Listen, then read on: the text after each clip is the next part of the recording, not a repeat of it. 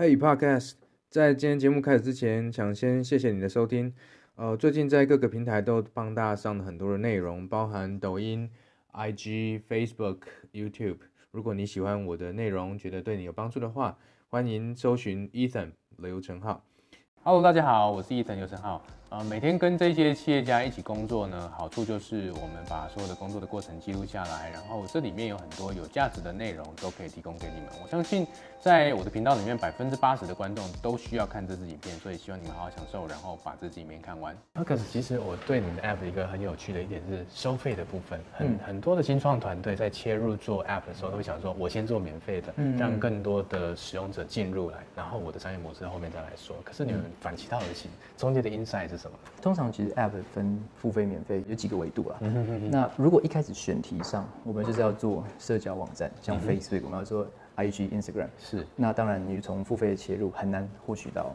这些 customer，嗯，那这种社交网络它本身是有网络效应，就是越多人进来，它的总体价值越大，嗯哼，那当然不可能选择付费的模式。如果你想要用免费作为吸引使用者的一个手段，很重要的一件事情，我认为你必须先想到成本，也就是边际成本，指的是每增加一个使用者会增加多少成本，因为这会关系到你的成本、你的 burn rate 以及你能够撑多久，能不能够撑到你获利的那一天。因为付费本身就是一个。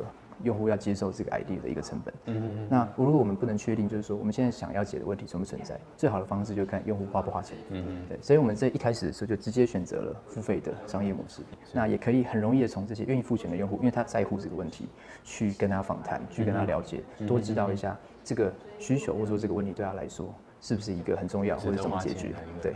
新创公司呢，要专注在经营你最有价值的客户，而谁是你最有价值的客户呢？就是那些付钱干脆、你相处起来一起做事又愉快的客户。这种客户你要尽可能的让他变多，所以下去搜寻。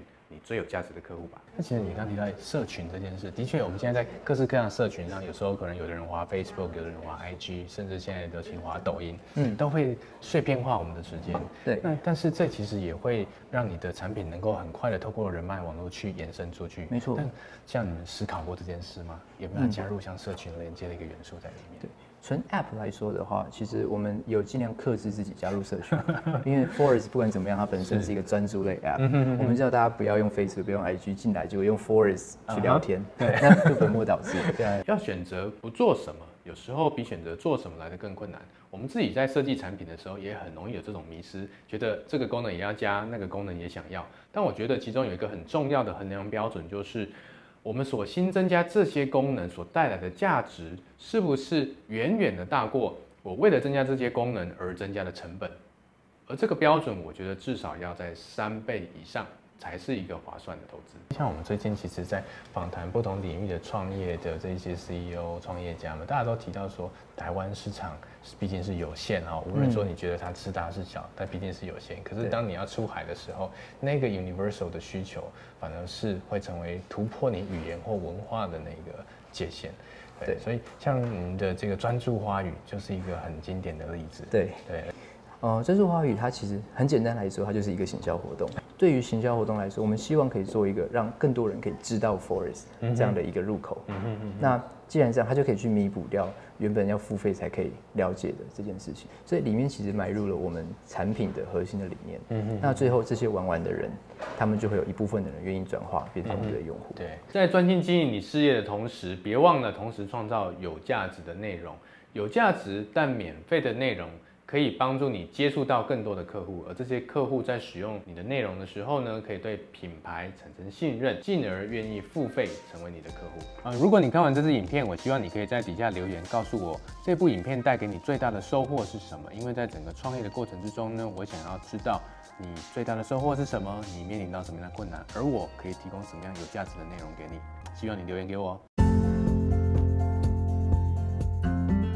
谢谢你今天的收听。我相信很多人现在才刚开始听 Podcast，或许你跟我一样是一边听一边工作或做其他的事情。